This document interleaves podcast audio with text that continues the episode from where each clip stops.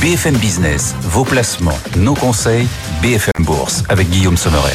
Des envies qui matchent, des intérêts qui s'embrassent. La bourse est le plus grand site de rencontre du monde. Pas d'acheteurs sans vendeur. Tout le monde s'observe et parfois, parfois, le crush, l'acheteur et le vendeur s'entendent. Bienvenue à tous, on est ravis de vous accompagner. On vit ce compromis permanent des marchés de l'intérieur. Grâce à Étienne, Étienne Braque, effectivement, la séance depuis la Tour Euronext, la salle de contrôle du CAC. On y est là, on est au cœur, ici en Europe, de cette séance. Étienne, grâce à vous, comment ça se passe cet après-midi? Bah écoutez, là, vous avez un CAC 40 qui est sur les plus bas niveaux de la séance après des indicateurs macroéconomiques aux États-Unis qui sont mitigés avec un PMI manufacturier qui ressort largement au-dessus des attentes à 52 points. Donc, euh, ça montre que l'économie euh, reste robuste et puis dans le même temps une confiance des consommateurs qui redescend un petit peu en dessous des attentes. Donc, le marché est en train d'arbitrer euh, ces données aux États-Unis et donc suite à cela, ça bouge sur les indices et sur l'obligataire. Effectivement, puis l'inflation en Europe. Alors, elle continue de ralentir l'inflation bien sûr en Europe. On en parlera dans un instant avec nos économistes, mais elle ralentit un peu moins qu'attendu.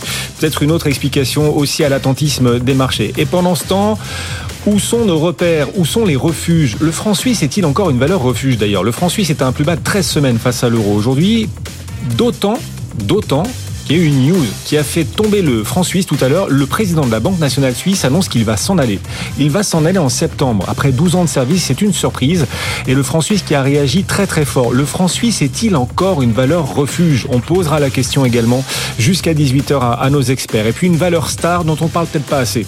Schneider Electric, City a distingué euh, cette semaine Schneider Electric parmi les euh, Super 7 européennes, les 7 euh, magnifiques européennes en quelque sorte, avec SAP, LVMH, Ferrari. Schneider Electric est dans la liste. On parlera de cette valeur avec nos experts aussi discrète que performante ces derniers mois en bourse. On vous apportera aussi des idées pour investir pour la suite. Dans un instant, valeur ajoutée, une idée de valeur en plus pour vos portefeuilles. Et puis la data room à partir de 17h25. On est à vos côtés. On joue dans votre camp. Bienvenue à tous. BFM Bourse, vos placements, nos conseils sur BFM Business. Décidément, le marché ne fait pas dans la demi-mesure. Parfois, quand il sanctionne les déceptions et parfois, au contraire, quand il s'enflamme, s'enthousiasme sur les publications et les perspectives d'elle à Wall Street gagne 25%. On en parlait dans la précédente demi-heure avec John Plassard et l'une des explications à la hausse de 25% de Dell, l'une des explications, c'est l'intelligence artificielle. Les détails, les explications, l'analyse de John, vous pouvez les retrouver en replay, notre site bfmbourse.com, replay à suivre. Auparavant, avant de voilà, vous laisser divaguer, partir comme ça sur l'ensemble de nos replays de BFM Bourse, ils sont nombreux quotidiennement, jour après jour. Un mot de la tendance en direct. Effectivement, on suit le but par but de la séance grâce à vous Étienne. Il est 16h06, on est à 1h30 de la cloche et ça s'annonce assez hésitant pour cette dernière clôture de la semaine tout à l'heure.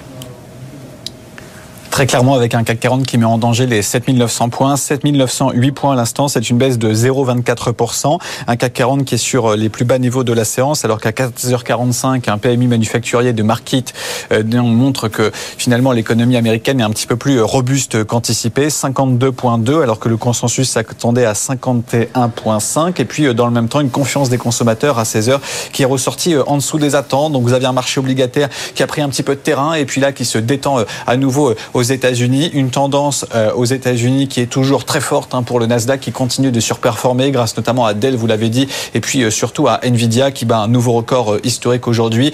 Le Dow Jones qui est assez peu tech perd de son côté 0,3% quand le S&P est parfaitement stable. La prochaine étape, ça sera bien sûr les chiffres de l'emploi la semaine prochaine avec ADP mercredi et puis bien sûr le rapport sur l'emploi. En attendant un CAC 40 qui est un petit peu en roue libre avec des volumes qui sont toujours très faibles, 1,1 milliard d'euros négociés aujourd'hui dans l'indice parisien. À noter que l'euro-dollar est toujours au-delà de la barre symbolique des 1,08, 1,0813, quand le pétrole repart déjà de l'avant avec un gain de 1,5%. Un Brent qui s'échange désormais à 83 dollars. Un dernier mot, et puis on en reparlera bien sûr tout à l'heure à 17h35, mais pour l'instant, le CAC 40 est négatif sur l'ensemble de la semaine avec une perte de 0,5% après trois semaines dans le vert. Effectivement, c'est une semaine de pause hein, qu'on vient de vivre sur euh, les marchés. Thierry Gauthier est avec nous depuis GSD Gestion. Bonjour Thierry.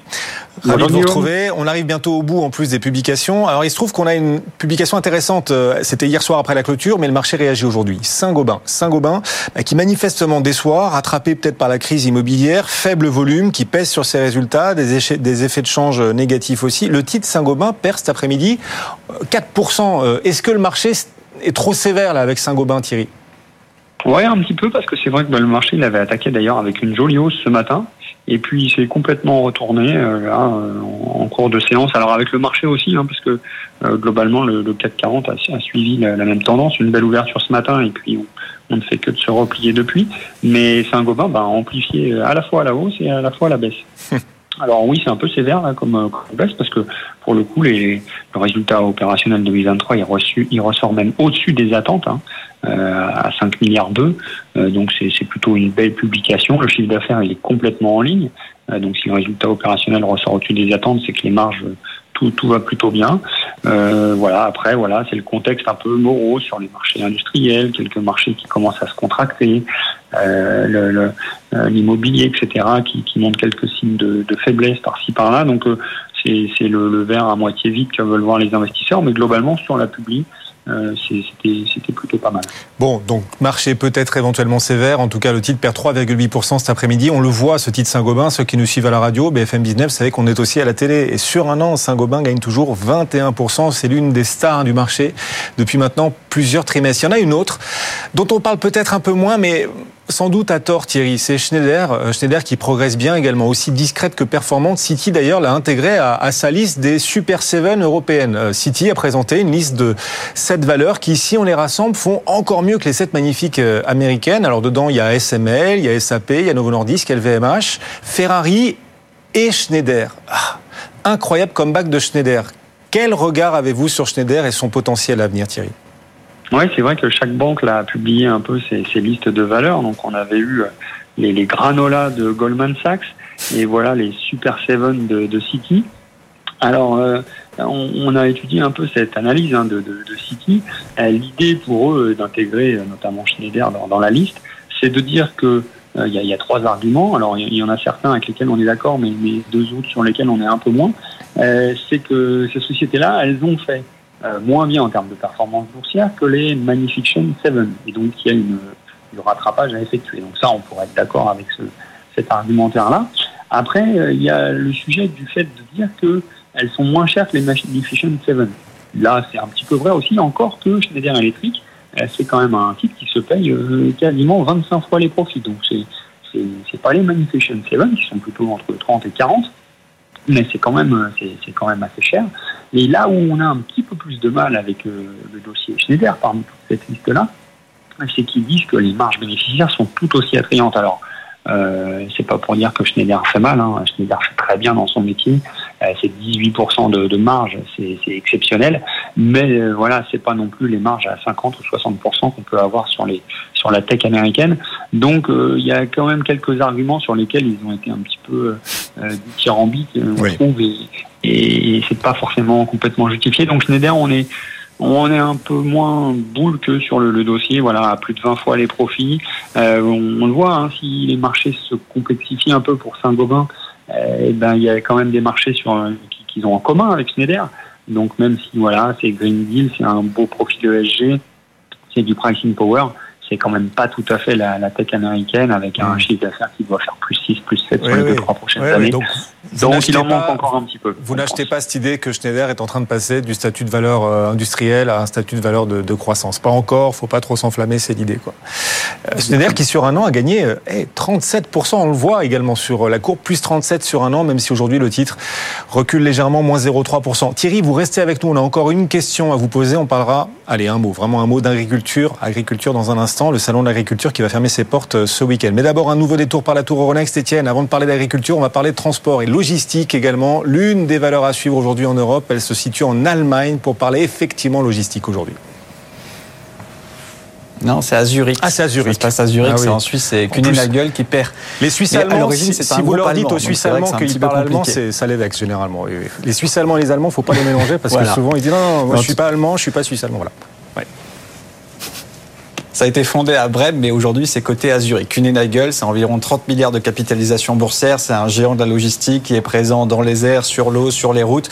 Bon baromètre. Hein. Alors on l'a vu ces derniers temps. Souvenez-vous, Maersk avait perdu 15% il y a un mois suite à la publication de ses résultats. La semaine dernière, CMA, qui n'est pas coté, avait annoncé une grosse dégradation de sa profitabilité. Bon, bah là c'est la même chose, moins 50% pour le bénéfice d'exploitation qui est en dessous des attentes. Donc là, une fois de plus, le marché fait pas de cadeau. Et puis en plus, Kuehne ne donne pas de perspective pour cette année. Donc ça, ça bloque un petit petit peu les, investisseurs, surtout que souvenez-vous, au mois d'octobre, suite aux, aux, attaques terroristes en Israël, vous avez un titre qui avait pris 20%, le marché avait spéculé autour du trafic maritime en se disant bah, c'est bon, maintenant ils vont pouvoir se refaire des marges, etc. Bah, là, le groupe dit aujourd'hui, le fait eh bien, de détourner la mer Rouge, ça va pas avoir un effet si positif que cela sur la rentabilité. Donc le marché vend la nouvelle, moins 14%. Assez impressionnant de voir, parce que c'est un bon baromètre, hein, qu'une Nagel, que eh bien, tout est en baisse, moins 50% euh, pour la logistique en mer. Euh, dans les airs, c'est pareil, hein, on l'a vu hier avec Air France, mais la logistique euh, eh bien, via l'aérien est là aussi fortement pénalisée, moins 60% pour les bits sur l'aérien chez Nagel. Et donc là, pour l'instant, ça reste compliqué avec la Chine qui ne redémarre pas. Et puis surtout, vous allez en reparler, j'imagine, mais une, une, une conjoncture qui reste toujours atone en Europe. Donc par rapport à cela, vous avez un groupe qui est pénalisé car il est assez mm. peu exposé à la zone Amérique du Nord. Effectivement, et la dynamique européenne, on va en parler dans un instant. Notre économiste Michel Ruimi est en train de s'installer d'ailleurs. Je l'aperçois dans le, dans le retour, on le retrouvera dans, dans 3-4 minutes. Étienne, vous nous accompagnez depuis la Tour Euronext tout au long de l'après-midi. Le CAC 40 recule de 0,2%. Thierry Gauthier toujours avec nous. Thierry, euh, donc, on le disait, le salon de l'agriculture qui va fermer ses portes ce week-end. Alors nous, dans BFM Bourse, on vous propose, mesdames, messieurs, un épisode de La Bourse est dans le pré.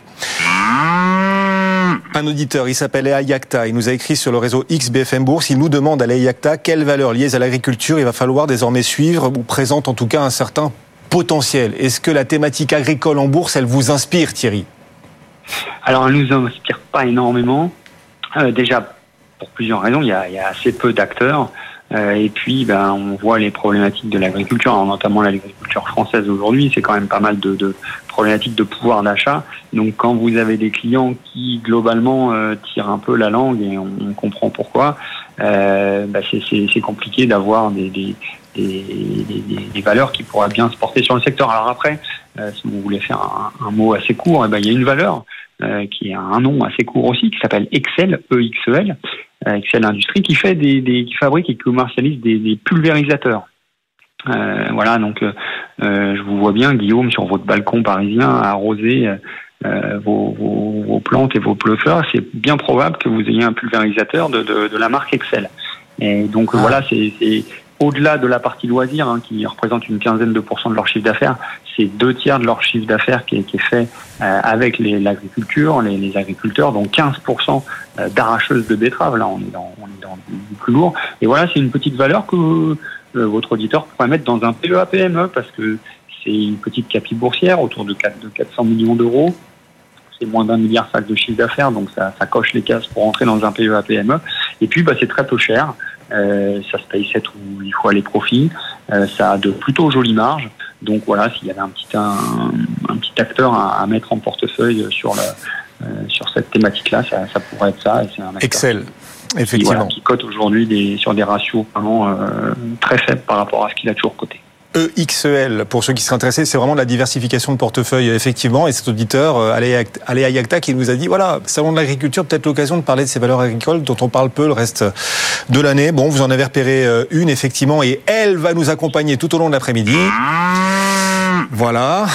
Elle va nous accompagner dans BFM Bourse puisque c'est la bourse et dans le prêt cet après-midi. Sur BFM Business, on reparlera des valeurs agricoles avec nos experts jusqu'à 18h. Merci beaucoup Thierry d'avoir joué le jeu. Et le CAC 40 qui est toujours en repli en ce moment de 0,2%. Ingrid Pfeiffer-Edelfett nous accompagne depuis les bureaux d'Edeva Capital. Bonjour Ingrid.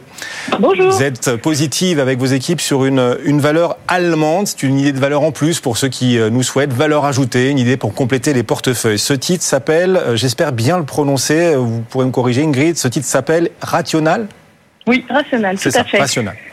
C'est une société allemande de 8,7 milliards de capitalisation. Euh, donc on reste dans le thème euh, de la nourriture, puisque Rational produit des fours combinés euh, de différentes tailles à destination des professionnels de la restauration. Donc Rational est leader dans cette catégorie avec environ 50% de part de marché mondial. Alors pourquoi chez Eleva on aime? Pour plusieurs raisons.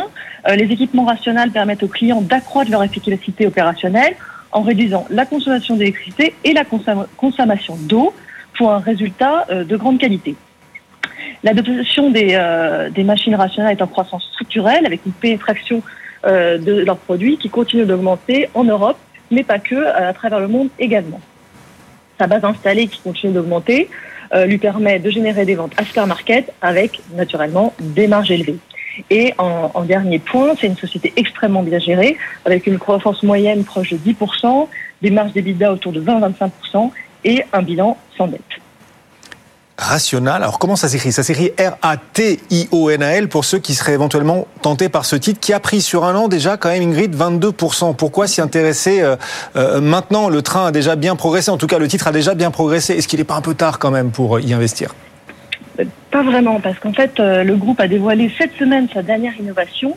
C'est un nouveau four qui combine convection traditionnelle, vapeur et micro-ondes, donc une réelle innovation qui permet de gagner 30% en temps de cuisson et 20% de place.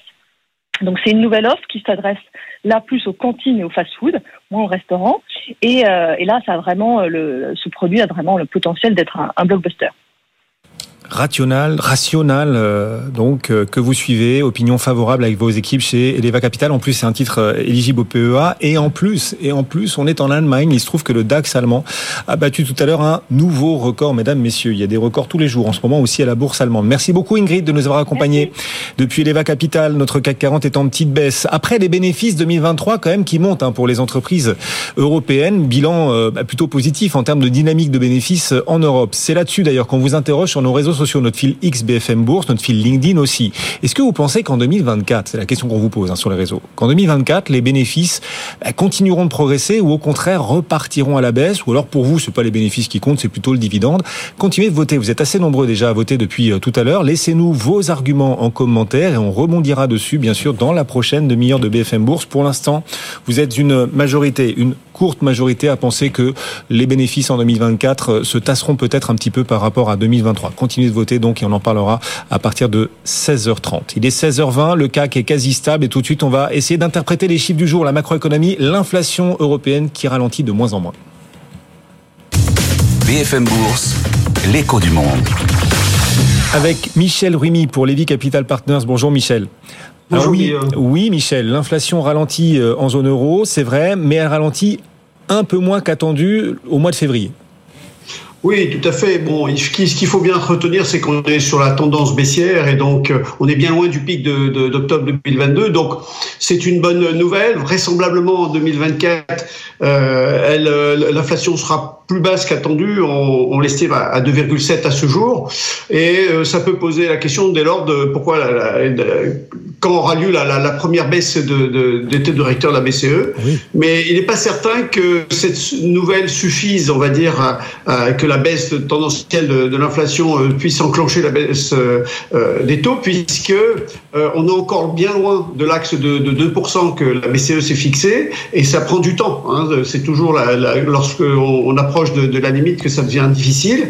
Et puis en même temps, ce qu'il faut pas oublier, c'est que dans l'économie européenne stagne depuis à peu près un an et demi, et ça pose, et c'est pour ça que la, la, Commission européenne a aussi revisé à la baisse. Donc tout cela, c'est des perspectives de croissance. Donc pour l'instant, on peut imaginer qu'il y aurait euh, des perspectives euh, positives au premier trimestre, mais euh, s'il n'y a aucune, on va dire, aucune donnée géopolitique qui vienne perturber tout cela, on pourrait revoir un peu cette croissance et entendre la baisse des taux. Mais aujourd'hui, à mon sens, il est un peu trop tôt pour déjà fixer une date précise parce que c'est encore très fragile. Bon, on reparlera bien sûr de l'inflation européenne qui a été publiée tout à l'heure. Un mot également de la Banque nationale suisse quand même. Il se trouve que le franc suisse aujourd'hui, Michel, était un plus bas de 13 semaines et on a appris le départ effectivement à venir en septembre du président de la Banque nationale suisse. C'est une surprise. Il était là depuis une douzaine d'années. Alors quel, regard portez-vous sur ce, départ et le fait que le, franc suisse ait réagi tout à l'heure aussi violemment? Il est presque au plus bas historique face à l'euro le franc suisse. Est-ce que c'est encore euh,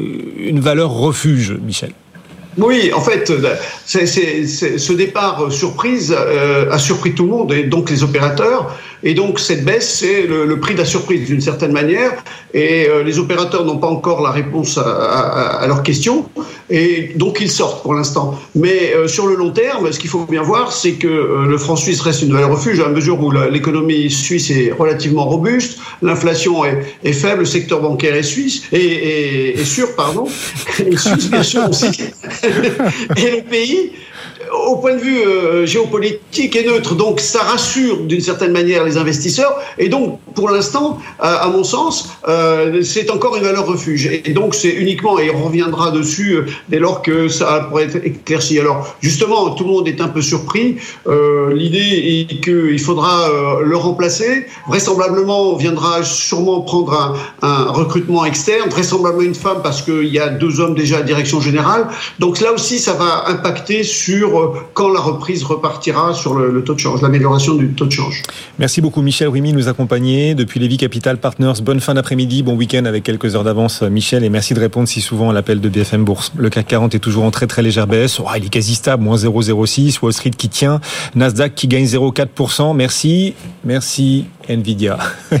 Nvidia refranchit à la hausse la barre des 800 dollars. Le titre Nvidia surperforme et gagne en ce moment quasiment 2%. Mais il y a mieux, il y a mieux. Dell gagne carrément 26% sur sa publication et ses perspectives, entre autres portées par euh, l'IA d'ailleurs, plus 26% le titre Dell. City relève son objectif de cours sur le titre Dell à 125 dollars par action grâce donc à des perspectives solides en matière d'IA. Voilà les termes qu'emploie City à propos de Dell. BFM Bourse, vos placements, nos conseils sur BFM Business. Et pendant ce temps, que fabriquent les petites et moyennes valeurs? Que font-elles? Le réveil est-il imminent sur les small et mid cap Maxence Doury nous accompagne, co-responsable du bureau de recherche de Ports en Part. Bonjour Maxence. Ravi de vous retrouver. Alors, à la fin de l'année dernière, on sentait un réveil. Puis depuis, les small se sont un peu rendormis. On va dire qu'elles avaient un peu bougé fin 2023. On se disait ça, ça y est, oui, elles se réveillent. Sauf que non, elles ont juste changé de côté pour euh, mieux continuer de dormir. On a eu un effet pchit là depuis euh, depuis quelques semaines. On a été déçus. Le réveil n'a pas vraiment euh, eu lieu pour l'instant.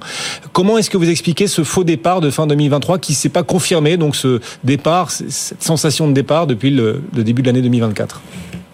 Oui, en effet, le, comme vous le dites, le, le constat est mitigé. On, on espérait mieux. Euh, Peut-être commençons tout de même par voir le, le, bon côté des choses. On peut voir le, verre à moitié plein. C'est que ces valeurs moyennes, elles ont quand même connu un vrai rallye en fin d'année. Elles ont profité, comme beaucoup d'autres classes d'actifs, d'un vrai rebond sur la, la, fin 2023. Pour donner quelques chiffres, euh, le CAC Small, donc euh, un des indices spécialisés sur cette catégorie de valeurs, il a par exemple regagné 20% euh, depuis son point bas d'octobre, donc ce qui reste assez significatif surtout sur un laps de temps euh, aussi court. Après, comme vous l'avez dit, le bémol, et qui n'est pas des moindres, c'est que ces valeurs, elles restent à la traîne euh, par rapport aux plus grandes capitalisations. Et c'est malheureusement une tendance assez lourde, hein, une tendance qui est en place maintenant euh, depuis 2018. Et pour donner quelques chiffres, en fait, bah, sur les six dernières années, c'est vrai que ces, ces valeurs moyennes, elles ont fait moins bien que le CAC 40 à cinq reprises. Donc on voit que ça a vraiment été une tendance lourde dans, dans la période récente.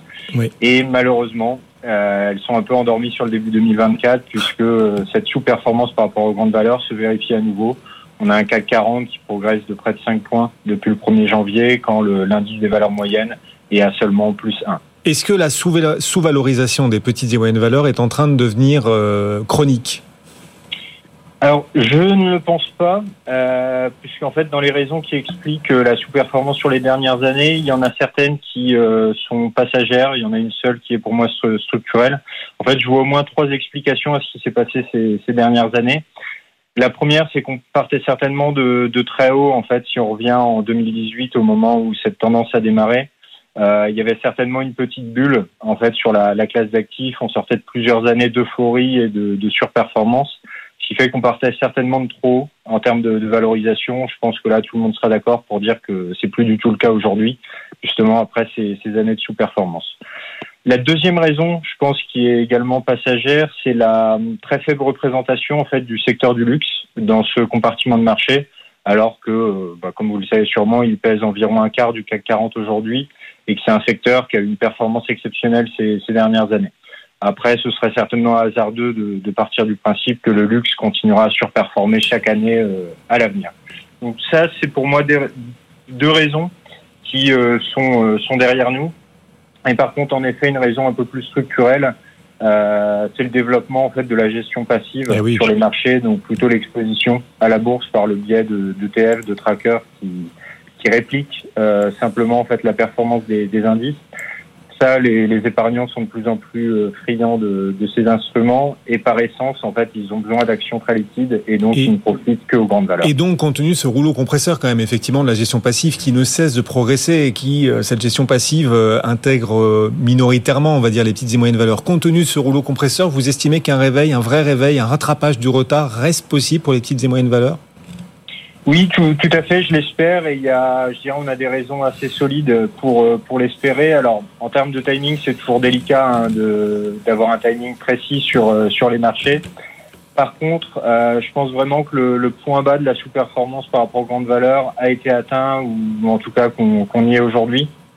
Euh, pourquoi? C'est parce qu'il y a un élément nouveau et qui est très important. C'est bah, en fait, il y a tout un tas de fonds qui, est, qui sont spécialisés dans cette catégorie d'actions. Et en fait, ces fonds-là, bah, justement, depuis 2018, ils avaient décollecté euh, quasiment en continu. Donc, les épargnants retiraient tout le temps de l'argent de, de, ces fonds, ce qui créait bah, euh, une pression vendeuse hein, sur, euh, sur, ces, sur cette catégorie d'actions. Ce n'est plus le cas depuis de, fin 2023. Il n'y a pas encore de mouvement de collecte, à l'inverse, mais par contre, on n'a plus cette, bah, cette tendance quasi continue à la, à la décollecte. Et ça, c'est important parce que bah, c'est une pression vendeuse en moins. Mm. Et surtout, après, euh, bah, ça, ça a duré quand même plusieurs années. Et aujourd'hui, bah, un constat est clair, c'est que les investisseurs dans leur ensemble, ils sont assez peu exposés à ce segment de marché, euh, ce qui peut, on le sait, bah, favoriser un contre-pied haussier si jamais les flux étaient amenés à, à s'inverser. Est-ce que les, les, les hausses les plus certaines viendront des petites et moyennes valeurs amenées à se faire racheter et à sortir de la cote? Alors, c'est vrai qu'il y a un élément qui, qui joue. En tout cas, je pense pas que ce soit le, seul élément qui puisse leur, profiter. Mais en tout cas, c'est clair que ça peut, ça peut être un contre-pied. Pourquoi? C'est parce qu'aujourd'hui, en fait, on est arrivé à une, une valorisation euh, qui est particulièrement, enfin, qui est particulièrement décotée par rapport à pas mal d'autres segments de marché. Et justement, ça encourage ces, ces opérations. Peut-être pour commencer à parler de valorisation avant des, des offres, c'est aujourd'hui, en fait, quand on regarde certains indicateurs de valorisation, on a à peu près 15 à 20 de décote sur ces valeurs moyennes par rapport aux grandes valeurs, alors qu'historiquement, c'était plutôt une prime. Et également, si on compare en fait à des sociétés de même taille, mais qui sont cette fois non cotées, on observe là aussi une décote qui est également d'environ 20%, puisque les sociétés cotées euh, se payent un peu plus de 7 fois leur excédent brut d'exploitation quand on est à 9 fois pour les PME dans le private equity. Et ça, bah, clairement, oui, ça, ça attire l'attention euh, de fonds d'investissement, d'actionnaires de référence, d'industriels. Euh, et on voit euh, bah, très régulièrement des, des, offres publiques lancées sur sur ces valeurs moyennes. Et je dirais c'est une c'est pas la seule source de performance, mais mais c'est une force de rappel.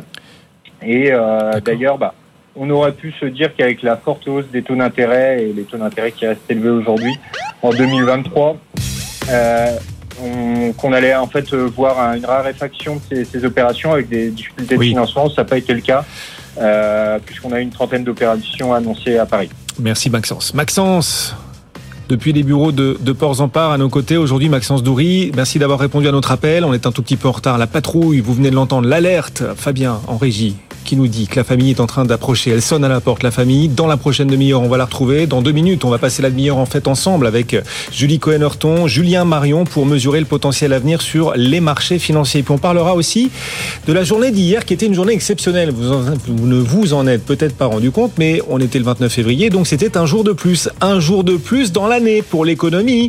Combien pourrait avoir rapporté ce jour de plus pour 2024, pour le PIB américain 2024, qui comptera un jour de plus que 2023 pour les PIB des différents pays européens. Eh oui, quel surplus de PIB On posera la question. Kevin Tozé sera avec nous, ce sera dans la Data Room, la suite de l'émission. On est à vos côtés jusqu'à 18h. À tout de suite.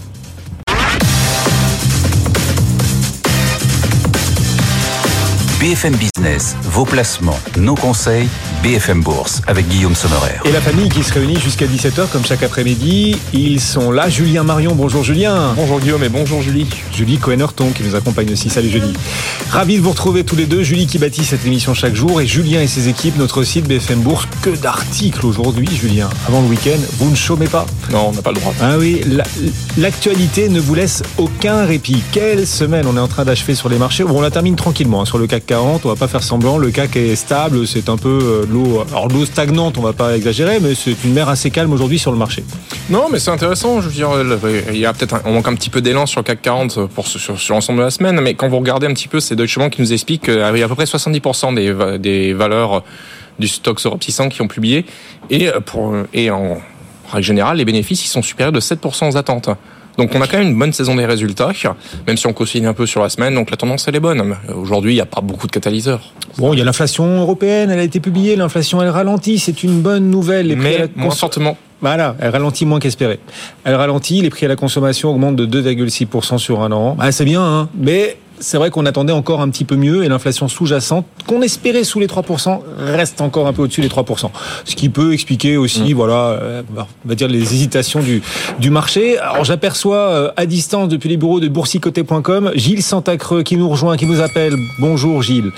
On est à 0,0% de variation là. On peut pas faire plus plat sur le CAC 40 à une heure de la clôture. Vraiment c'est stable. Comment est-ce que vous voyez alors la suite jusqu'à la clôture? Il reste une heure et puis peut-être aussi la semaine prochaine. Gilles.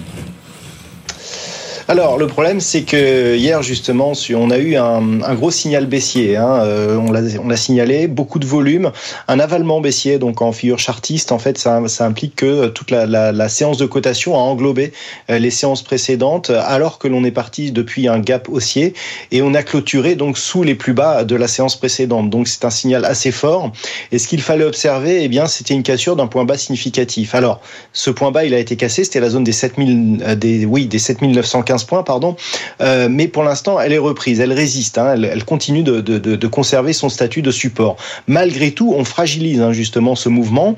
Et donc, ce qu'il va falloir observer donc d'ici la fin de la séance, c'est qu'on reste au-dessus de cette zone, puisque si on commençait à s'enfoncer sous celle-ci, on, matérialiserait hein, ce signal baissier, avec donc un risque de phase de consolidation plus fort la semaine prochaine. Au niveau de mes algorithmes, on détecte justement cette possibilité d'accélération à la baisse en début de semaine prochaine. Donc, il va vraiment falloir euh, regarder ces, ces, ces, euh, ces mouvements. Euh, au niveau du, du, contexte général, on a un dollar, on a un dollar qui reste sage autour des, des 104.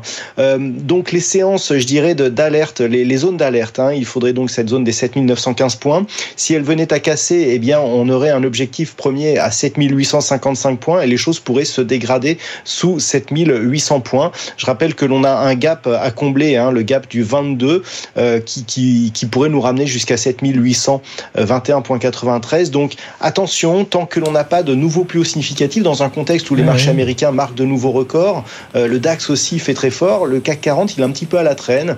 Et ce, cette faiblesse pourrait nous, nous, jouer des tours si les cours venaient à s'enfoncer donc sous cette zone de support. Et quelques publications qui sont sanctionnées, je vois Valourec aujourd'hui en repli de 2%, il y a Saint-Gobain aussi dont on parlait tout à l'heure qui perd quasiment 4%, Valeo aussi en repli de, de 2%, ça n'aide évidemment pas les marchés cet après-midi, le CAC 40 qui peine, qui peine à conquérir les 8000. Il est en ce moment le CAC parfaitement stable, Julie. Et puis, euh, Gilles, il y a un titre que vous avez repéré d'un point de vue euh, technique, un titre qui a connu une année difficile en 2023 et qui tente de se repositionner. Ce titre, c'est Kering. Hmm très intéressante puisque, comme vous l'avez dit, euh, on a eu une, phase de baisse euh, relativement marquée avec une zone de, de point bas qui est intervenue au cours, dans le courant du mois de janvier euh, de cette année. Et depuis, eh bien, on a un signal de retournement. Alors, un signal de retournement qui s'est déclenché sur la rupture de la zone 415-425 euros. Et le fait d'avoir marqué un plus haut au-delà de cette zone a interrompu la loi de dos selon laquelle, eh bien, nous étions justement dans cette dynamique, cette dynamique baissière. Et actuellement, on revient sur cette zone. Hein, 415-25.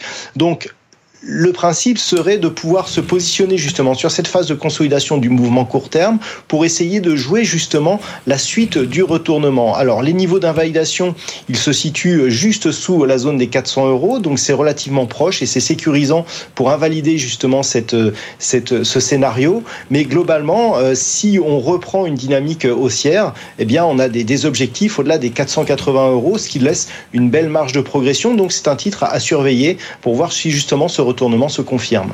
Le titre Kering que vous avez repéré avec ce potentiel technique que vous venez de décrire, bien sûr, merci beaucoup. Gilles, on vous retrouvera à la clôture des marchés tout à l'heure, ce sera aux alentours de 17h35. Juste une valeur à vous signaler aux États-Unis. Alors Wall Street est à peu près stable en ce moment, après un peu plus d'une heure de cotation, mais il y a un titre qui gagne 26%, c'est pas n'importe quel titre. Plus 26%, vous avez bien entendu, c'est Dell.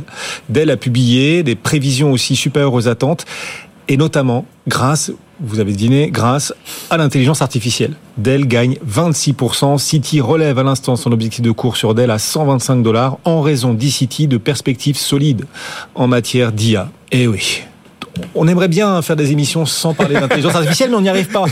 Ça va devenir le, jeu de l'année. Une émission sans parler d'IA. Ouais, c'est ça. À chaque fois, on se fixe le défi tous les jours. On se dit, on va pas en parler aujourd'hui. Aujourd'hui, on essaie de vraiment pas en parler. Ça peut lasser les auditeurs et les Non, non, bah, on n'a pas le choix. Euh, voilà. Et aujourd'hui, Dell, donc, à Wall Street, gagne 26%. C'est pour ça que le Nasdaq fait mieux que les autres indices, plus 0,4% pour le Nasdaq. Oui, mais on aime bien la régularité, la récurrence avec des rubriques qui reviennent tous les jours parce qu'il est 16h39 et c'est le moment de la question qu'on vous pose tous les jours sur les réseaux sociaux de BFM business aux alentours de midi. Ah, la sacro-sainte question qu'on vous pose sur nos réseaux sociaux. Alors, on est presque au bout, presque, des publications euh, ici en Europe et, en France. Et le bilan, le bilan, vous le disiez tout à l'heure, Julien, mm. d'ailleurs, est plutôt positif. Les bénéfices 2023 sur le CAC sont une nouvelle fois en hausse. Et c'est pour ça qu'on vous a demandé d'ouvrir votre boule de cristal. Et ça nous a inspiré cette question. Pour vous, est-ce que 2023-2024, ce sera forcément moins bien que 2023 est-ce qu'il y a encore du potentiel? Ça ira encore à la hausse selon vous? Ou alors est-ce que ça ira en forte hausse? Ça ira, c'est les bénéfices. Hein. Les bénéfices des entreprises, est-ce qu'ils progresseront encore. Eh ben, je peux vous dire que les avis sont très partagés pour Les bénéfices, vous attendez quoi en 2024 Est-ce qu'on fera aussi bien qu'en 2023 Est-ce que la dynamique de hausse se confirmera, voire une très forte hausse, ou plutôt, plutôt une tendance à aller vers euh, un tassement des bénéfices en 2024 Julien Deutsche Bank nous dit que le consensus en Europe, hein, je parle bien de l'Europe, euh, tape sur un léger repli de 2%. Euh, chaque année, on a un peu l'impression qu'on va baisser. Chaque année, euh, en fait, on monte. Hein. donc, pour pas faire une réponse d'en je pense que je vais miser sur une hausse prudente de 2%, ce serait ça mon, verdict. Tout va un peu dépendre en fait finalement de Stellantis et Total Energy parce que si vous voulez à eux deux, c'est euh, on a 146 milliards d'euros de bénéfices euh, là actuellement cumulés sur les 35 entreprises qui ont publié et Stellantis et Total c'est quasiment eux deux un peu moins de 40 milliards. Total Energy, on peut Total Energy, faut voir, il y a moyen qu'ils baissent encore leur leur, euh, leur leur, leur, leur, point mort et donc le bénéfice augmente.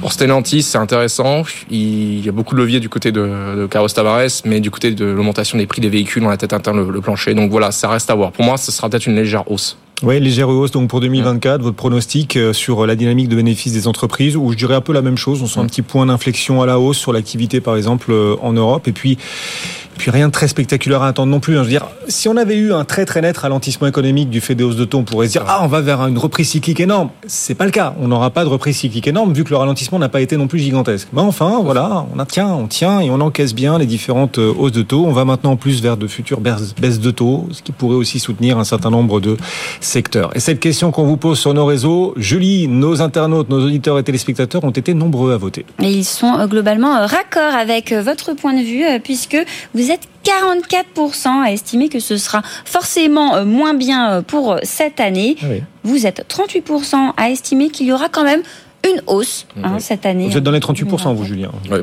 Vous êtes un peu entre les deux. Et vous êtes seulement 18% à estimer qu'il peut y avoir une forte hausse cette année. Et alors la bonne nouvelle, c'est que les résultats des entreprises y sont en hausse, en moyenne, mais pas que dans la tech ou le luxe. D'autres secteurs voient leurs bénéfices progresser. On a des bons résultats, même, Julie, même désormais dans l'industrie. Et c'est peut-être ce qui nous a inspiré pour euh, notre Factor X, parce que vous le savez, non seulement on vous demande de participer, mais en plus, on suit ce que vous postez chaque jour sur les réseaux sociaux. Et aujourd'hui, celui qui est tombé sous notre radar, c'est Loris Dallo il nous parle de la bonne santé du marché américain. Alors, il met évidemment en avant le fait que la tech, c'est une bonne chose, mais qu'il ne faut pas oublier que 48% des entreprises du secteur industriel ont elles aussi franchi des records depuis le début de l'année. 48% de l'industrie, des entreprises industrielles à Wall Street sont sur des records. Il n'y a pas que la tech, il n'y a pas que le luxe. On voit que de plus en plus de secteurs aussi annoncent de bonnes nouvelles que ça diffuse peu à peu le grand retour, le grand comeback de l'industrie, en tout cas du côté des entreprises. Parce que quand on regarde les indicateurs macroéconomiques, c'est un peu plus mitigé. Julien. Et puis on est sur S&P 500. Alors juste pour donner deux exemples hein, dans, l'entreprise, hein, sur le S&P 500 qui sont sur des records, vous avez Applied Materials, ça c'est des semi-conducteurs. Alors les semi-conducteurs, est-ce que c'est l'industrie, est-ce que c'est la tech? Personnellement, je considère que c'est de l'industrie. Ça n'engage que moi. Mais vous avez aussi Lind, le grand concurrent derrière qui n'est plus coté à Francfort et maintenant qui n'est coté qu'aux États-Unis. Et justement, ça me permet de faire une transition pour dire que il n'y a pas qu'aux États-Unis que l'industrie se porte bien. Air Liquide, ils ont, ont dépassé des records. Ils devraient bientôt atteindre, normalement, si tout va bien, les 100 milliards d'euros de capitalisation boursière, un seuil que Schneider Electric la petite finalement presque une, pépite j'ai envie de dire euh, alors c'est un très grand groupe mais ça a été un peu la révélation une des révélations de l'année dernière hein, Schneider, Schneider Electric à tel point que euh, on l'a tous vu un hein, City euh, City a parlé des Super Seven européens qui peuvent faire peut-être mieux que les magnifiques Seven, les sept mercenaires de, de Wall Street. Et dans l'eau, vous avez bon bah, vous avez Schneider Electric. Ils font partie des Super 7 identifiés par City en Europe. Oui, Schneider Electric, non mais qui l'aurait cru il y a quelques années? Schneider Electric parmi les Super 7 européennes telles que City les identifie. C'est quand même un sacré comeback de, de, Schneider. Discrète mais performante. Vous avez aussi SML d'ailleurs hein, dedans qui est euh, pareil semi-conducteur, donc industrie. Euh, mm tech, un peu, voilà, à vous de voir. Pour ceux qui nous suivent à la radio, c'est avec BFM Business, c'est aussi de la télévision, et Julien vient de nous mimer ASML. On peut le refaire, Julien, ASML, voilà. Industrie, tech, vous choisissez quoi. Dans les Super 7 de City européenne, il y a aussi, parmi les valeurs, il y a Ferrari, LVMH, euh, Richemont. Trois valeurs de luxe, hein, on, peut, on peut presque dire. Oui, trois valeurs de luxe, effectivement. Puis de la santé, hein. il y a beaucoup de R&D en santé, les médicaments anti-obésité, Novo Nordisk est dans la liste également. Et Schneider, Schneider, le grand comeback de l'industrie. Et SAP, on les a tous faits. Oui, effectivement. Alors une autre valeur qu'il faut pas rater, qu'il fallait avoir en portefeuille, dans laquelle il fallait peut-être investir il y a quelques années parce qu'elle a bien progressé. Mais aujourd'hui, il y a comme un hic. Saint-Gobain a publié ses résultats et ses perspectives, le titre perd 4%. Saint-Gobain, doyenne du marché mhm. français, le groupe a été créé au XVIIe siècle, sous Louis XIV. En 1665, 1667, je me trompe peut-être. Effectivement, et depuis quelques mois, quelques années, c'est une star de la côte parisienne, Saint-Gobain. Ils redeviennent, ils redeviennent attractifs, mais pas aujourd'hui. Non, le marché aujourd'hui a décidé de vendre la valeur. Est-ce que la publication mérite une telle sanction? Moins 3, moins 3,5% à l'instant. Alors, peut-être un poil sévère, mais après il y a quelques petits motifs hein, de déception. Euh, les revenus sont, sont vraiment un tout petit peu juste par rapport aux attentes, ils sont sous 48 milliards alors que le, le c'était à 48 milliards. Euh, on rappelle un Saint-Gobain, le problème qu'ils ont eu, c'était évidemment la baisse des volumes due au marché de la construction neuve, qui dans plusieurs pays euh, n'est pas euh, est en repli hein, en termes de volume à cause à cause de la hausse des taux. Hein, c'est tout simple. Mais ce qui semble en fait un peu gripper le marché aussi, ce sont les détails sur les perspectives. Hein. Pour 2024, Saint-Gobain a dit qu'il dégagerait encore une marge à deux chiffres, mais lors de la conférence téléphonique qui a eu lieu ce matin, la direction a aussi dit que la baisse des volumes se poursuivrait cette année. Alors, je crois qu'il part d'une hausse à, un chiffre faible ou à peu près, mais les volumes vont continuer de baisser. Et par ailleurs, sur les prix, eh ben, on risque d'avoir moins de pricing power, en tout cas moins de répercussions de prix, parce que bah, les coûts baissent. Donc, euh, à un moment donné, il faut aussi, euh, faut aussi piloter les prix intelligemment. Vous pouvez être une super entreprise si votre marché diminue, mais compliqué de faire semblant de soi-même pour continuer à progresser. Saint-Gobain dépend du marché de la construction, et ce marché de la construction est en berne en Europe et particulièrement en France. Ok, et Saint-Gobain aujourd'hui est sanctionné, moins 3,5%. Ceci dit, la rentabilité. La rentabilité reste au rendez-vous, elle continue, Julien, d'impressionner. Non, mais c'est vraiment le point fort de Saint-Gobain. Hein. Euh, ils ont dégagé un cash flow record, et alors la marge d'exploitation, elle a atteint un record de 11% en 2023. Rendez-vous compte, on est sur un record de marge alors que, et comme le note d'ailleurs très justement Odo BHF, on est dans un contexte morose hein, au niveau de la construction, donc c'est quand même assez impressionnant. Et par ailleurs, Saint-Gobain, si vous voulez, pour comment est-ce qu'ils font pour résister à ce point à la baisse des volumes Eh bien, c'est la, transformation, c'est la stratégie qui paye en fait avec Saint-Gobain. Ils ont fait des rotations d'actifs, ils se sont recentrés vers des géographies plus porteuses. On peut penser à l'Amérique du Nord, aux pays émergents, ou sur des métiers plus dynamiques, hein, comme la chimie de construction. Et d'ailleurs, le groupe Line a annoncé la semaine dernière un projet d'acquisition pour prendre pied dans le marché assez prometteur qu'est le marché australien. Tiens, effectivement, effectivement. Saint-Gobain qui l'an dernier a gagné combien en bourse? 46% 46% en 2023 Saint-Gobain Ah oui. Il y a encore du potentiel malgré la baisse aujourd'hui? Écoutez, a priori, Odo PHF nous dit oui, parce que le groupe présente encore un potentiel de rattrapage par rapport à ses comparables. Et Odo pense aussi que tous les vertus de Saint-Gobain ne sont pas intégrées dans le cours. Alors là-dedans, vous avez bah, le profil le plus dynamique, donc que je viens d'évoquer, vous avez le pricing power, mais vous avez aussi finalement l'ESG hein, pour la construction, puis qui devient plus durable plus euh, soutenable, plus verte. Et c'est pareil du côté de Schiffel qui dit même dans, dans ses notes aujourd'hui qu'il recommande d'acheter le titre en cas de faiblesse. Ben, ça tombe bien, c'est le cas. Parce qu'il juge que si Saint-Gobain tient son objectif d'une marge à, double, à, deux chiffres, eh bien le marché ne pourra plus ignorer ses vertus avec des marges plus élevées et aussi une rentabilité qui devient plus forte. Vous y consacrez un article, il est disponible, il est en ligne hein, sur bfmbourse.com, Saint-Gobain. Allez-y. Effectivement, moins 3,5% donc cet après-midi dans un marché qui se retourne à nouveau légèrement à la hausse. Le CAC 40 progresse actuellement de 0,1%. Alors aux États-Unis, on est un peu timoré aussi quand même aujourd'hui avec une pression toujours sur les banques régionales euh, américaines. On en parlait tout à l'heure avec euh, nos experts et notamment John Plassard USA Today. C'était à 15h30. Le replay est disponible sur bfmbourse.com. Voilà. Hop. On a sonné là, on a sonné à la porte. On va regarder qui, qui sonne à la c'est Alain Pitou qui est là, conseiller ESG. Euh, il, a 12 minutes d'avance. On vous lui avait dit de venir vers 17h pour le club. On va le faire rentrer. Venez Alain, rentrez, rentrez. On vous ouvre la porte. Bienvenue, bienvenue au cœur de la famille euh, BFM Bourse. C'est l'invité décalé, mesdames, messieurs. Il a un temps d'avance, c'est le cas de le dire. Temps d'avance, c'est important pour faire la différence en bourse. Bonjour Alain. Bonjour. Alain Pitous, donc senior advisor sur ces thématiques d'investissement responsable. On est content que vous soyez là avec quelques minutes d'avance.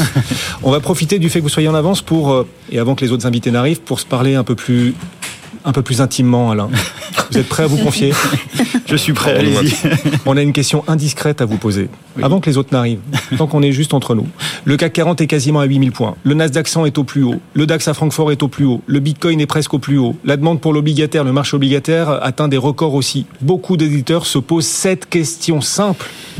D'où vient l'argent? D'où vient l'argent qui fait monter les marchés? Alors d'habitude, euh, il y a des suspects habituels pour ce genre d'interrogation, c'est souvent les banques centrales. Et en fait, cette année, euh, depuis quelques mois, on peut pas dire que ce soit ça le sujet, puisqu'en fait, euh, à part la Banque centrale du Japon, la BOJ qui continue d'injecter des liquidités, la Banque de Chine qui le fait ponctuellement, qui vient injecter pour soutenir le marché, mais les deux principales, que ce soit la BCE ou la, Fed, elles ont plutôt une attitude restrictive, n'ont pas fait monter leur bilan, donc n'ont pas mis de liquidité sur le marché. Oui, mais le niveau de liquidité traduit donc par la taille du bilan est massif. Elles n'allaient pas continuer éternellement cette politique. Oui, c'est sûr que euh, si on regarde ce qui s'est passé depuis euh, maintenant euh, quelques années, hein, on va pas remonter 15 000 ans en arrière, mais il y a eu beaucoup de ces liquidités des banques centrales qui ont été injectées, et en particulier depuis quelques mois, qui se sont retrouvées sur le monétaire. On a eu une, explosion des encours sur le monétaire. On est passé entre 2019, on était à 2 trillions de dollars, à 6 trillions de dollars euh, récemment. Donc on a vraiment eu une explosion euh, des, des, encours qui sont venus se parquer sur le monétaire. Oui, la question, la question c'est d'où vient l'argent? D'où vient l'argent qui explique les records sur le CAC 40, à Wall Street, sur l'obligataire, presque le Bitcoin, presque au record aussi le, Bitcoin? Concrètement, d'où vient cet argent qui inonde les différentes classes d'actifs? Alors en fait, euh, il commence à venir du monétaire. C'est-à-dire que tant que les taux montaient, on pouvait parquer son argent, et on l'a vraiment vu depuis quelques mois, sur des rendements qui étaient sympathiques. On pouvait se placer à 3, 4%, euh, ce qui permet d'attendre, et on avait cette position. Maintenant que les banques centrales ont annoncé, encore une fois, je reviens surtout hein, sur la Fed et la BCE, qui ont annoncé que les taux allaient baisser à un moment donné, bah, il est tentant pour les investisseurs de venir cristalliser un taux pour une durée de 2, 3, 4, 5 ans, voire même un peu plus parfois euh, quand on est euh, un peu euh, audacieux, on va dire, quand on a un peu de temps devant soi. Donc vous voyez de l'argent sortir peu à peu du monétaire pour aller ruisseler sur d'autres actifs. À quoi est-ce que vous le voyez ça? Alors sur l'obligataire, clairement, on voit des demandes qui sont extraordinaires. C'est-à-dire qu'on voit des demandes sur les emprunts d'État. Chaque fois qu'il y a une adjudication, même sur des signatures qui étaient autrefois un peu, un peu décriées, on va dire, par exemple, si on regarde ce qui s'est passé sur la Grèce, il y a eu des demandes qui ont été, qui ont été trois fois euh, supérieur à l'offre. Donc euh, on a vraiment euh, cette, cette tentation pour les investisseurs d'aller se figer des rendements pour assez longue durée parfois, hein, encore une fois assez longtemps.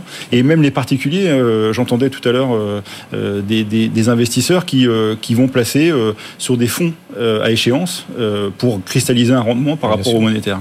Mais alors, d'accord sur les taux, mais sur les actions ou sur le Bitcoin, ce n'est pas les investisseurs qui font l'arbitrage du monétaire et qui font monter les marchés. Et en plus, l'économie, elle montre quand même des signes de ralentissement. Oui. Alors ça, c'est la partie, euh, on va dire, j'ai évoqué la partie euh, obligataire. Sur la partie action, on a quand même un changement euh, massif avec l'arrivée de l'IA. C'est-à-dire que ça draine. Ah, pas vous, Alain. Pas je suis désolé. Elle est partout. Elle est partout. Elle est partout. Elle est partout. Mais si vous voulez, donc il y a eu, on va pas revenir 50 000 fois dessus sur Nvidia, mais si vous avez par exemple ce qui s'est passé, ce qui se passe en ce moment sur Dell on voit que ça commence à ruisseler, c'est-à-dire qu'on a fait les pelles et les pioches, et puis là, euh, on est sur les transporteurs euh, qui vont euh, amener ces données auprès des clients finaux. Donc, on voit que c'est en train de ruisseler, hein, pour reprendre votre expression, ruisseler vers des actifs qui, bah, ça, fait monter les marchés. Et donc, il y a cet engouement, et puis bah, cet effet richesse se retrouve dans d'autres titres, mais en tout cas, clairement, ça fait, ça fait fortement monter un thème, et puis ça, ça draine aussi tout le reste. Ça fait ça fait euh, arriver des indices euh, sur des niveaux euh, records. Donc, on, essaie de comprendre ces records. D'où vient l'argent? Quelle mécanique porte les marchés toujours plus haut? Aujourd'hui, vous citiez Dell, le titre Dell à l'instant gagne à Wall Street toujours plus haut, 27%.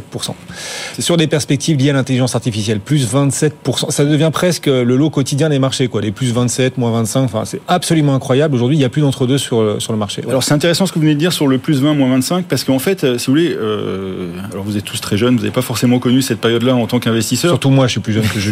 Mais la période, la période 2000, euh, je dirais qu'à la limite, c'était pas très grave les annonces que vous faisiez en termes de résultats. Les titres montaient quand même. Et euh, on avait, c'était vraiment le phénomène de bulle. On avait vraiment cet engouement massif. Euh, vous faisiez des introductions en bourse, vous savez pas trop si ça allait se placer. Vous rajoutiez .com à la fin de votre mm. votre nom et c'était parti. Ça permettait de, de, de flamber. On n'a pas ça aujourd'hui. C'est-à-dire qu'aujourd'hui, une société qui annonce des résultats un peu décevants, alors ça, euh, elle se fait massacrer. Et même une entreprise qui fait des bons résultats, mais qui donne des, ce qu'on appelle des guidance un peu moins bonnes, eh ben, elle se fait également laminer, alors plus ou moins euh, fortement, mais c'est du moins 15, moins 20. Donc il y a une discrimination quand même assez forte. On n'est pas dans euh, l'aberration qu'on avait pu connaître en 2000, mais il y a effectivement, il y a quand même d'autres phénomènes qui viennent se, se greffer, s'ajouter à ça. Julien. Oui, alors peut-être que là, on a peut-être un afflux liquidité qui arrive, mais en même temps, on a aussi une offre d'actions qui, qui, qui, se raréfie. En tout cas, à Paris, on voit, hein, on, a des, on a des OPA, des offres de retrait, et moins introduction en bourse. Est-ce que ça, ça joue pas un petit peu du côté offre? Alors, ça, joue clairement du côté offre aussi. C'est-à-dire que, et ça aussi, c'est une grosse différence avec la bulle 2000, c'est qu'en 2000, il y avait plein d'émissions euh, de nouvelles sociétés qui s'introduisaient en bourse. Là, c'est un peu l'inverse. C'est-à-dire qu'on a des opérations financières, on a des OPA qui arrivent, qui retirent euh, des titres de la cote hein, quand même. On a euh, du private equity qui est là, je peux en reparler plus longuement. Et puis, on a aussi un phénomène qui est très important, c'est les rachats de, de, leurs propres titres par les entreprises. Donc vous voyez, on a un phénomène comme ça où on a le monétaire 6 trillions de dollars qui cherche à se placer. Et puis donc on a l'obligataire, on le met de côté et on a moins de papier disponible. Donc euh, mécaniquement, euh, ça fait quand même, euh, il y a un effet de rareté qui fait monter les marchés. Oui, les mécanismes qui expliquent les différents records. Vous restez avec nous tout à l'heure aussi dans BFM Bourse. On parlera puisque le salon de l'agriculture s'achève ce week-end. On parlera des valeurs agricoles en bourse. Quel potentiel et quel privilégié quitte à investir dans la thématique. Vous connaissiez l'amour et dans le prêt, ben nous on vous propose la bourse et dans le prêt. Oui, elle nous accompagne tout au long de l'après-midi, elle est là. On a une super production, bourse, on dira ce qu'on veut. Des effets spéciaux. Effectivement. Bon, avant de retrouver la vache et donc euh, la bourse est dans le prêt, dans un instant, des idées de valeur agricole dans lesquelles pourquoi pas investir. Cette dernière question, est-ce qu'on aura encore beaucoup de records en 2024 Est-ce que ce ruissellement, puis cet afflux de liquidité, ça va se poursuivre là bah, Si vous voulez, ces mécaniques, elles sont en place. Hein. Euh, si on regarde euh, les rachats de titres, ça va continuer. Les opérations financières, on va augmenter les opérations financières. Les, OPA vont augmenter encore ces prévisions euh, de cabinets de consultants qui donnent ces, ces informations-là. On va augmenter par rapport à 2023. Et puis, il y a aussi un phénomène, je l'évoquais rapidement sur le private equity, qui fait aussi qu'ils captent des titres euh, avant qu'ils soient qu'ils arrivent en bourse, hein, c'est-à-dire qu'en fait eux ont la capacité d'investir et euh, ils ont ce qu'ils appellent de la poudre sèche. Hein, ils ont 4 trillions de dollars à investir, donc euh, c'est pas des titres. Il y a beaucoup de, de start-up qui vont même pas aller sur le marché, qui vont aller sur le private equity ou qui vont faire comme ce qu'a fait l'entreprise de robots hier, qui va se vendre à, enfin qui va s'adosser à un partenaire, un consortium, Nvidia, Microsoft, OpenAI. Quoi. Donc tout ça, ça retire du papier de la mmh. bourse. Et ça l'a fait monter. Et eh ben ça, ça fait que bah, euh, offre et demande, hein, il y a moins d'offres, euh, plus d'une demande qui est un peu supérieure mmh. grâce au monétaire, et vous avez des titres qui, qui explosent à la hausse. Comme le dit souvent Julien, ce qui est rare est cher, ce qui est loire est cher. C'est la blague que vous faites tous les matins d'ailleurs, Julien. Ce qui est loire est cher. Oui, Moi-même, je n'étais pas au courant de ce que je disais, je disais ça, mais d'accord. Vous êtes bien au cœur de la famille. La famille. Il nous reste allez, 1 minute 30 à passer ensemble. Vous restez avec nous, Alain Bien sûr. On va vous présenter à présent, alors que le CAC 40 est donc désormais dans le vert, plus 0,1%, on va vous présenter le chiffre du jour. Notre chiffre du jour, il nous vient de Suisse, c'est 0,96 francs suisses. 0,96, ah. ça correspond en fait au repli significatif de 0,25% du franc suisse face à l'euro. Et c'est un point bas qui s'inscrit dans un creux de 13 semaines. Alors la question qu'on peut se poser, c'est est-ce que le franc suisse est encore une valeur refuge et pourquoi il y a cette baisse maintenant? Le franc suisse est au plus bas de 13 semaines aujourd'hui, Julien. Non, mais alors, oui. Mais alors, il perd même presque au plus bas historique. Il, même 5% face au dollar depuis le, depuis le début de l'année, bonne. Mais si on prenait sur un an, il est en hausse de 5%. Le franc suisse est, est, probablement toujours une valeur refuge. On l'a d'ailleurs vu lorsqu'il y a eu les tensions. Oh, vous dites ça parce que vous avez des origines suisses, mais mmh. non, franchement, c'est encore une, une valeur refuge. suisse, mais même pas, même pas moi. mais en gros, mais par contre, la baisse. Oui. Alors, euh, alors, alors, en fait, c'est aussi que la Banque nationale de Suisse, elle n'a pas intérêt à ce que le Suisse, le franc suisse apprécie davantage. Et on pense d'ailleurs qu'elle va baisser ses taux, hein, comme les, les, autres grandes banques centrales. Et donc, et puis le patron de la BNS, le patron de la BNS a annoncé son départ. En plus, ouais. c'est quand ouais, même la grosse news aujourd'hui, quoi. Ouais, mais est-ce que ça, ça va vraiment induire un changement de politique monétaire hein? Ça, moi, j'ai un, moi, j'ai un énorme doute là-dessus. Ce qui est peut-être vrai, c'est que Thomas Jordan, puisque c'est son nom, il était là depuis 2012 et a priori, ce que nous dit, en tout cas, si j'en crois une dépêche de Bloomberg, il y a, la, la, décision était très centralisée autour de lui. On risque d'avoir peut-être une décision plus collégiale, en fait. Mais est-ce que ça va pour autant influencer la politique monétaire sur le franc suisse? Et qu'on va avoir une BNS plus restrictive, puisque c'est susceptible de faire monter encore le franc suisse? J'en doute très fortement. Mais d'ailleurs, il part qu'en septembre. Hein. Il part qu'en septembre, effectivement. On a le temps de voir venir, mais quand même, c'est un départ surprise. Après 12 ans, le président de la Banque nationale suisse, la réaction du franc suisse qui a quand même été euh, nette tout à l'heure, le franc suisse a beaucoup reculé face au, à l'euro, face au dollar aussi. C'était ce matin. Du coup, est-ce que c'est encore une valeur refuge quand on voit à quel point il se montre volatile, franc suisse ouais, Non, mais je crois y a vraiment de la marge. Hein. Euh, les fondamentaux de l'économie suisse n'ont pas changé. Là, je vous rejoins. Hein. Ça, ne va pas changer avec euh, le changement de, de, patron de la Banque nationale suisse. Euh, il avait pris des mesures quand même très courageuses depuis qu'il est là. Hein. Euh, il avait quand même laissé flotter, on va dire, le franc suisse. Ouais. 40% de hausse en, en, deux jours, je crois, à l'époque. En 2015. Donc, ouais, c'est quand même. bon, il a aussi œuvré pas mal sur le rapprochement Crédit Suisse UBS. Donc bon, c'est quelqu'un de très courageux qui a, qui a, pris des mesures difficiles. Oui, mais qui s'en va. Et qui s'en va. Bon, mais je pense qu'ils vont le remplacer par quelqu'un qui sera tout à fait aussi courageux et qui prendra les mêmes mesures. Donc euh, ne vendez pas tous vos francs suisses aujourd'hui. Attendez un peu. Il était là depuis 2012. Il n'y a pas de limite de mandat en, en Suisse, hein, donc euh, il fallait bien qu'il parte à un moment donné. Merci à tous les deux, merci à tous les trois même. C'est la famille BFM Bourse réunie chaque après-midi entre 16h30 et 17h. Julie Cohen-Horton, salut Julie. Salut Guillaume. Bon week-end. Julien Marion, merci Julien. Bon week-end tout le monde. Que d'articles, merci Julien. Bon week-end aussi. Cet article consacré à Saint-Gobain, donc qui est en ligne, on peut le consulter. Alain, vous restez avec nous Oui. Le club à Avec suivre. plaisir. On va mesurer le potentiel des marchés. Le plaisir est partagé. On se retrouve juste après la pause dans une minute trente. À tout de suite.